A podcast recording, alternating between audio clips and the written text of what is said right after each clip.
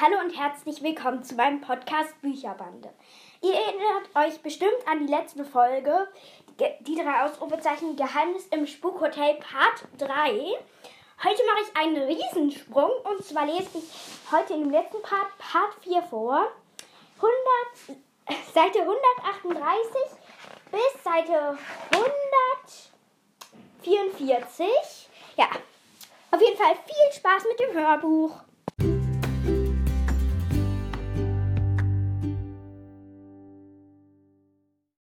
Die drei Ausrufezeichen. Geheimnis im Spukhotel. Part 4. Echte Freundschaft. Detektivtagebuch von Kim Jülich. Montag, 17.12 Uhr. Wir haben den geisterhaften Fall im Spukhotel gelöst.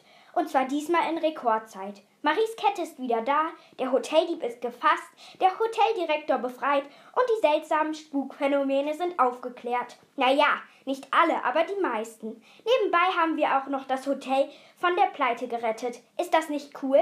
Jonas Reuss hat uns als Dankeschön einen Gutschein für ein Horrorwochenende im Spukhotel geschenkt, das so bald wie möglich eröffnet werden soll. Aber natürlich müssen erst die nötigen Sanierungs- und Umbauarbeiten durchgeführt werden. Seine Schwester hat uns und Papa heute zu einem festlichen Abendessen eingeladen und uns die Kosten für die beiden Übernachtungen erlassen. Super nett.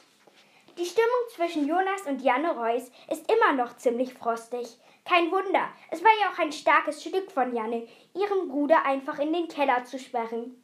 Ich wünsche den beiden, dass sie es schaffen, sich wieder zu vertragen, bevor Janne nach Australien geht. Aber dabei kann ihnen niemand helfen, das müssen sie selbst hinbekommen.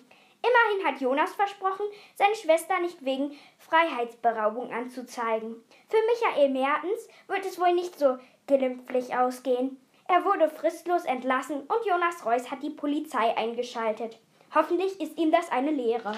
Übrigens war auch Papa in der Zwischenzeit fleißig. Die alte Glasglockenuhr funktioniert wieder.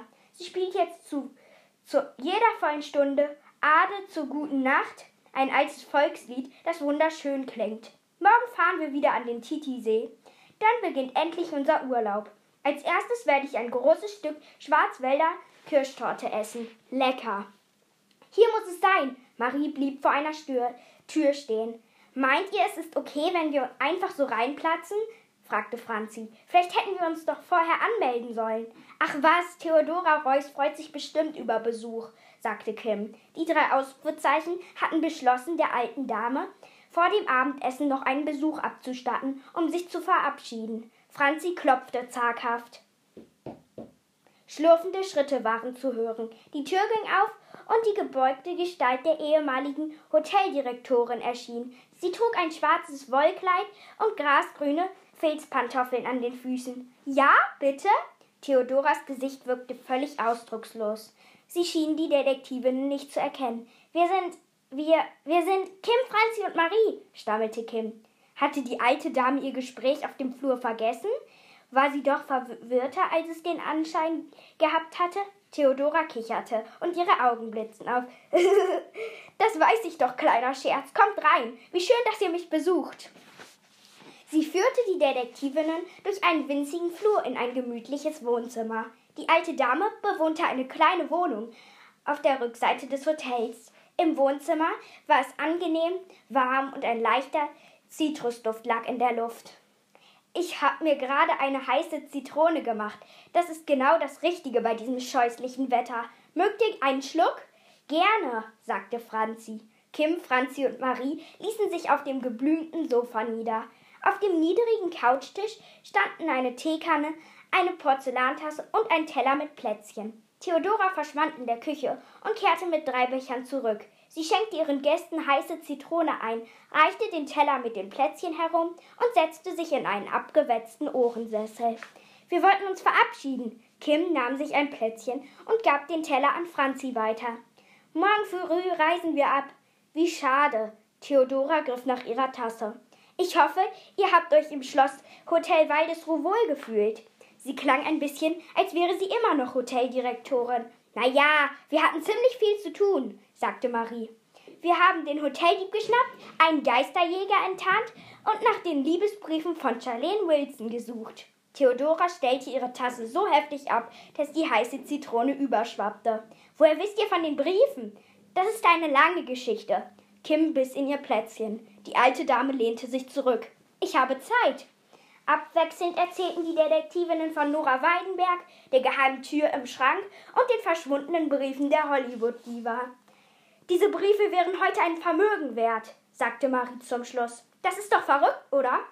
Wie gut, dass diese Aukinatorin wieder abgereist ist. Theodora runzelte die Stirn. Charlene würde sich im Grab umdrehen, wenn sie wüsste, dass ihre privaten Briefe öffentlich versteigert werden sollen. Sie hätte nicht gewollt, dass sie in fremde Hände geraten. Die Gefahr besteht ja zum Glück nicht mehr, stellte Franzi fest. Die Briefe existieren nicht mehr. Aber natürlich existieren sie noch. Wie bitte? fragte Kim. Woher wissen Sie das? Weil ich die Briefe habe. Ein trauriges Lächeln erschien auf Theodoras Lippen. Charlene hat sie mir vor kurz, vor kurz von ihrem, vor ihrem Tod anvertraut. Sie stand auf und ging zu einem Stra Schrank aus glänzendem Nussbaumholz. Nachdem sie eine Weile darin herumgekramt hatte, kam sie mit einem alten Schuhkarton zurück. Kim rutschte ganz nach vorne auf die Sofakante und reckte den Hals. Die alte Dame hob den Deckel und Kim schnappte nach Luft. Tatsächlich, der Karton war randvoll mit vergilbten Briefen. Einen Moment schwiegen alle und starrten ehrfürchtig auf die Briefe. Sie waren wie ein letzter Gruß von Charlene. Fast konnte man die Worte zwischen den Umschlägen mit den fremden Markenwispern hören. F Worte voller Sehnsucht, Liebe und Leidenschaft, vielleicht auch Alltäglichkeiten oder Vorwürfe. Worte aus einer längst vergangenen Zeit, die von Charlines großer, unglücklicher Liebe erzählten. Sie haben die Briefe all die Jahre aufgehoben? fragte Franzi heiser vor Aufregung. Theodora strich beinahe zärtlich über den obersten Umschlag. Natürlich, ich hatte doch versprochen, auf sie aufzupassen. Sie seufzte. Stattdessen hätte ich lieber auf Charlene aufpassen sollen. Was ist denn damals passiert? wollte Kim wissen. Es dauerte eine Weile, bis die alte Dame antwortete. Charlene war so verliebt in Robert. Die beiden waren sehr glücklich.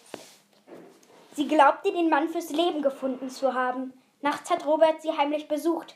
Damals war es noch unmöglich, als unverheiratetes Paar in einem Doppelzimmer zu übernachten. Darum hat Charlene immer Zimmer 106 genommen und Robert die Nummer 107. So eine geheime Tür kann ziemlich praktisch sein.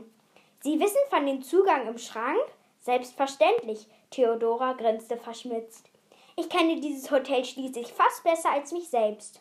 Aber dann hat Robert sich von Charlene getrennt und ihre Briefe zurückgeschickt, sagte Marie. Die alte Dame nickte. Ich erinnere mich noch gut an diesen Tag. Charlene war am Boden zerstört. Sie gab mir die Briefe, weil sie nicht in ihrem Zimmer haben wollte. Der Anblick war einfach zu viel für sie. Sie bat mich, auf ihre Wanderung zu begleiten, damit wir in Ruhe über alles reden können. Aber ich habe sie auf später vertröstet. Wa warum? fragte Franzi. Ich hatte keine Zeit. Damals bin ich mit meinem Vater bereits im Hotel zur Hand gegangen und er hatte mir aufgetragen, die Geschäftsbücher zu kontrollieren. Wenn ich gewusst hätte, dass Charlie nie mehr zurückkehrt, wäre ich natürlich mitgegangen. Vielleicht wäre dann alles anders gekommen. Sie konnten doch nicht wissen, was passieren würde, sagte Kim. Nein, das konnte ich nicht. Theodora starrte auf ihre Hände. Trotzdem werde ich mir ein Leben lang Vorwürfe machen. Sie hob den Kopf. Charlins Briefe aufzubewahren war das Einzige, was ich noch für sie tun konnte. Marie machte ein nachdenkliches Gesicht. Könnte es sein, dass ihr Geist deshalb nicht zur Ruhe kommt? Wie meinst du das? fragte die alte Dame. Vielleicht hat Charlene Angst, dass ihre Briefe in die falschen Hände gelangen, erklärte Marie. Theodora nickte langsam. Das wäre möglich. Wäre es nicht das Beste, die Briefe Charlins Familie zurückzugeben? schlug Kim vor. Es gibt keine lebenden Verwandten mehr. Theodora dachte nach. Ich glaube, Charlene hätte sich gewünscht, dass ihre Briefe für immer vor fremden Augen geschützt werden. Das heißt, begann Marie. Die alte Dame nickte. Ich werde sie verbrennen. Franzi zog scharf die Luft ein. Aber sie sind ein Vermögen wert. Das ist mir egal. Theodora erhob sich. Wichtig ist einzig und allein, in Charlins Sinne zu handeln. Sollen wir ihnen helfen? bot Marie an. Die alte Dame lächelte. Das wäre ausgesprochen freundlich. Es war bereits dunkel, als sich die drei Ausrufezeichen und Theodora Reuss auf der Terrasse hinter dem Hotel versammelten. Franzi hatte in einer guesischen Feuerschale ein kleines Feuer entfacht. Die Flammen knisterten und der Rauch stieg in, in, den schwarzen Himmel. Kim fröstelte. Rasch zog sie den Reißverschluss ihrer Jacke zu. Immerhin regnete es nicht mehr. Theodora hatte sich einen Umschlagumhang aus dunkler Wolle übergeworfen und hielt den Schuhkarton in den Händen. Sie nahm den ersten Brief heraus. Meine liebe Freundin, hiermit übergebe ich deine Briefe dem Feuer.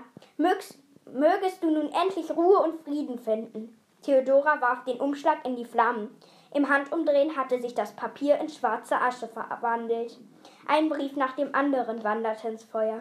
Die Detektivinnen sahen stumm aus sahen stumm zu. Es herrschte eine andächtige, beinahe feierliche Stille, während Charlins Liebesworte mit dem Rauch, Rauch in den Himmel stiegen. Ich glaube, Charlene ist grad, uns gerade ganz nah, flüsterte Theodora. Adieu, meine Freundin. Bald sehen wir uns wieder. Marie wischte sich eine Träne aus dem Augenwinkel. Kim griff nach den Händen ihrer Freundinnen und drückte sie ganz fest. Franzi und Marie lächelten ihr zu. Kim wusste, dass sie gerade alle drei dasselbe dachten.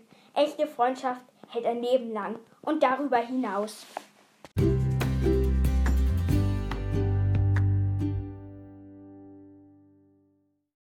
So, es war jetzt schon ganz schön traurig auf jeden Fall. Ich hoffe nicht zu traurig, dass ihr jetzt auch weinen musstet, aber ich glaube, so schlimm war es auch nicht. Auf jeden Fall war das jetzt ein Riesensprung, aber es ist nicht schlimm, das weiß ich jetzt selber. Denn ähm, dann wissen wir jetzt wenigstens, wie es am Ende ausgegangen ist. Vielleicht wissen wir jetzt so ein bisschen, zwar nicht alles, auf jeden Fall hoffe ich, ich habe gute Werbung für das Buch gemacht. Ist auch echt cool.